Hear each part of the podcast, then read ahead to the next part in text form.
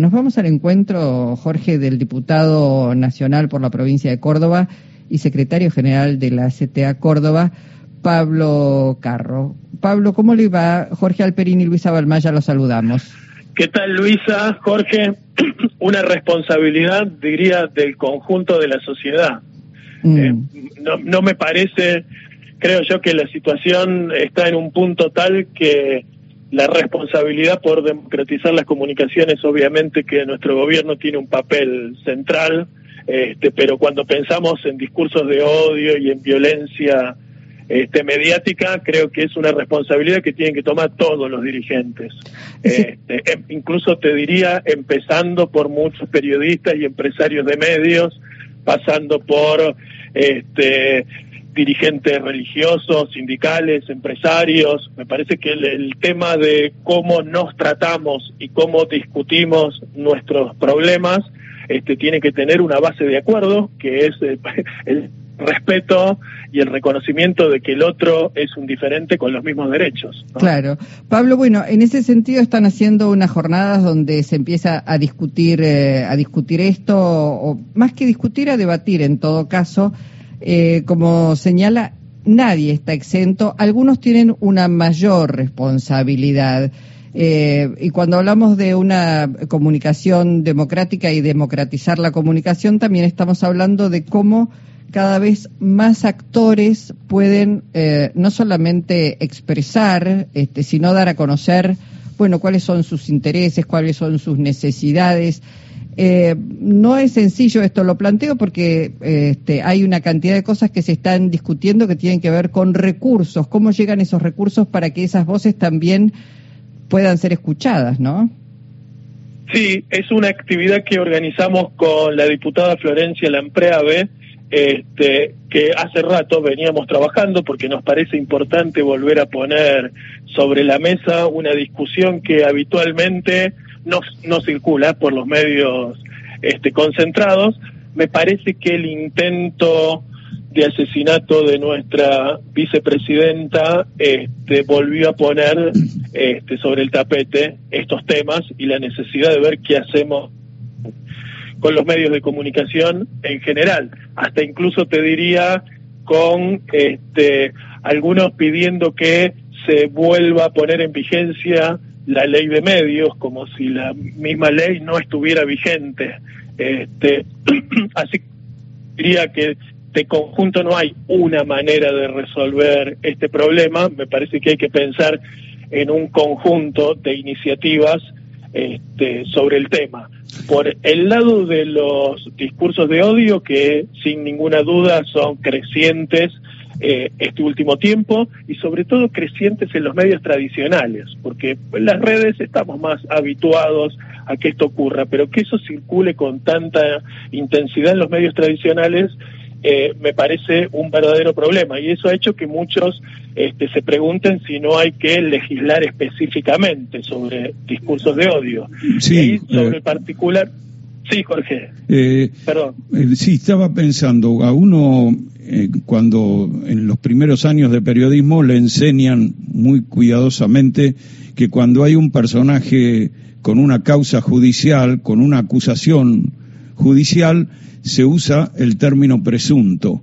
Cuando uno ve cómo titulan los principales medios este, eh, sobre Cristina Fernández de Kirchner, lo de presunto desaparece. La instalan como culpable de todo.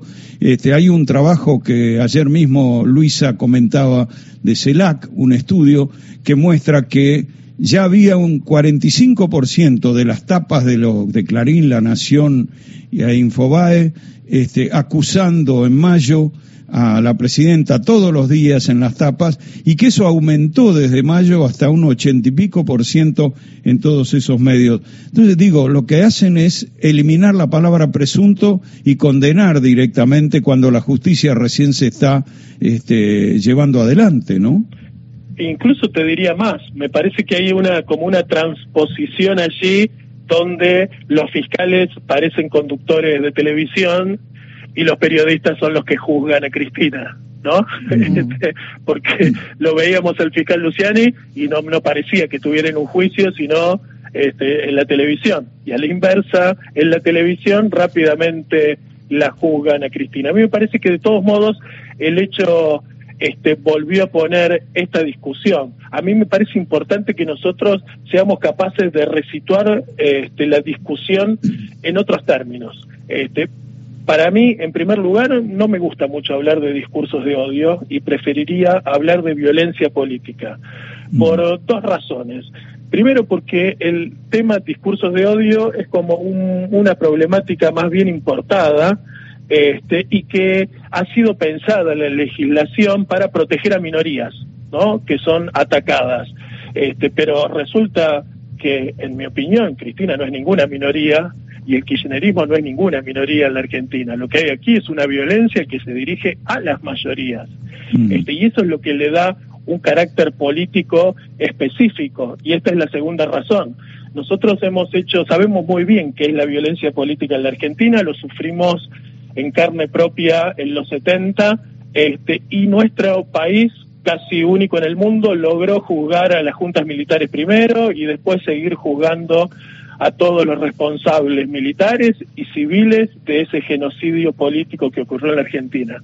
Eso hace que la Argentina esté, desde el punto de vista legal, tenga todas las leyes necesarias para afrontar estos temas. Mm. Eh, no solo lo que tenemos acordado en el Pacto de San José de Costa Rica, que en el propio artículo en el que garantiza la libertad de expresión sin censura previa, explica cuáles son los casos en los que no se puede jugar con esa libertad. Cuando atentamos contra otra persona, eh, cuando se denigra o se deshumaniza, eh, eso no eso no es libertad de expresión. Ahora, Pablo, perdón, perdón que interrumpo, porque ustedes presentaron una serie de, de ideas, de, de, proyectos para discutir con la diputada Lampreave. Ahora, cada vez que alguien plantea, a ver, ¿cómo podemos mejorar la comunicación política, la comunicación democrática, la comunicación en sí misma? Estamos hablando, además de toda la eh, comunicación, además de la política, sale rápidamente, se instala, quieren eh, sacar leyes mordaza, eh, claro, quieren censurar, no quieren dejar que... Digo, ¿cómo, también cómo se combate esto? Porque hay allí una falta de ideas para discutir de parte de la oposición que se niega sistemáticamente. Sí, por eso te decía, eh, tenemos esta ley que es como una ley marco, pero después tenemos la ley antidiscriminación que se hizo a instancias de De la Rúa durante el gobierno de Alfonsín que clara y que está retomado en el artículo 70 de la Ley de Servicios de Comunicación Audiovisual. No se puede descalificar o deshumanizar a otro este, por razones ni políticas, ni religiosas, ni ideológicas, ni culturales, ni étnicas, ni de ningún tipo. Es decir, y además tenemos los artículos del Código Penal que este, penalizan con mucha claridad la incitación a la violencia o atentado contra eh, la seguridad pública y etcétera, hay otras leyes. Es decir, en términos de normativas no nos falta. Es tener una firme decisión de hacer cumplir esas leyes. ¿sí?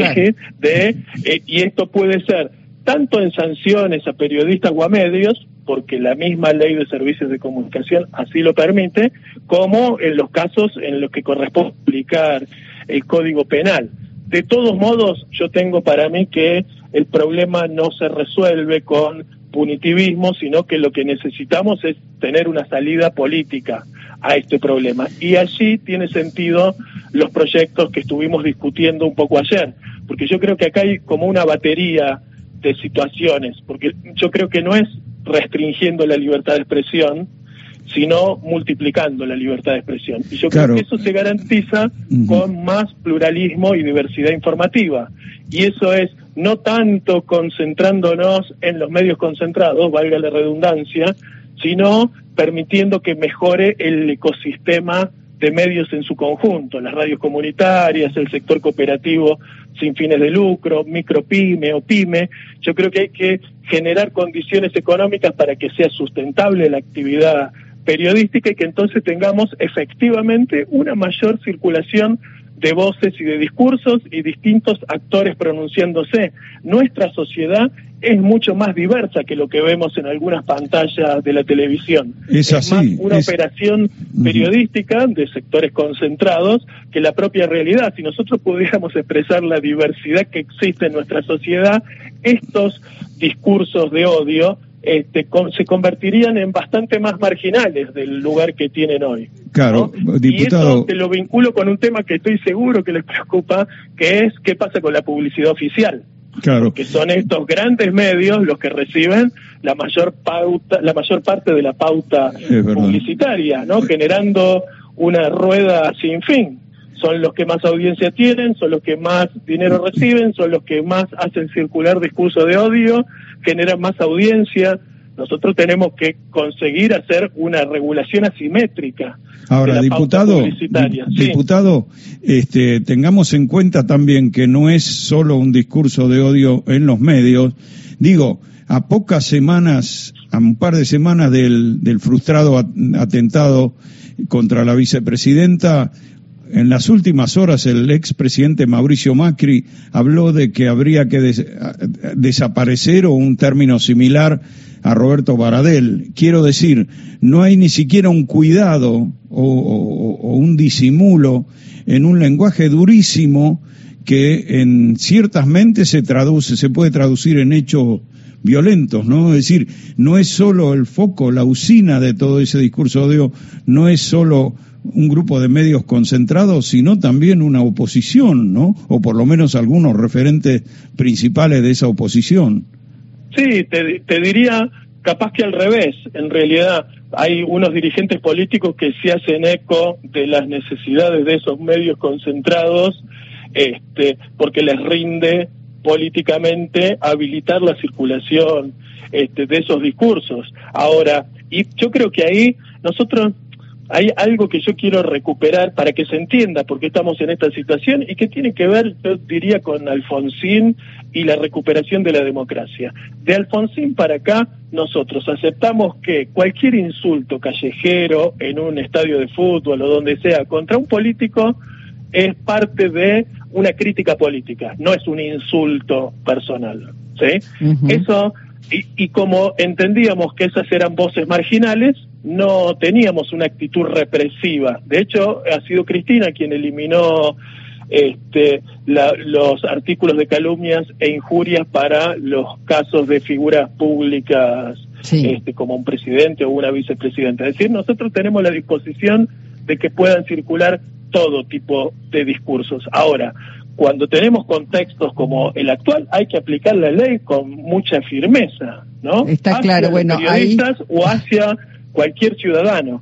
Y, y como contrapartida, nosotros tenemos que entender que la democracia, defender la democracia no es solo defender la posibilidad de elegir autoridades cada dos años, sino que para nosotros la democracia tiene más que ver con una forma de vida y una manera de resolver nuestras diferencias. No mm. puede ser que nosotros consideremos, mira, a Macri a mí no me gusta nada. Me parece que el tipo se enriqueció gracias al Estado. Me parece que el tipo utilizó el Estado para enriquecerse él y sus amigos, que no tiene ninguna preocupación por los problemas que tienen las grandes mayorías en Argentina. Ahora, eso no me lo hace, no me lo pone en situación de que tenga que quiera que muera, que se desaparezca o que se vaya del país. Tengo que aceptar que es un otro que tiene los mismos derechos que cualquiera de los demás y que tenemos que encontrar un mecanismo para resolver este, sin desconocer al otro. Y eso es algo que obviamente no se puede hacer solo de un lado, se necesita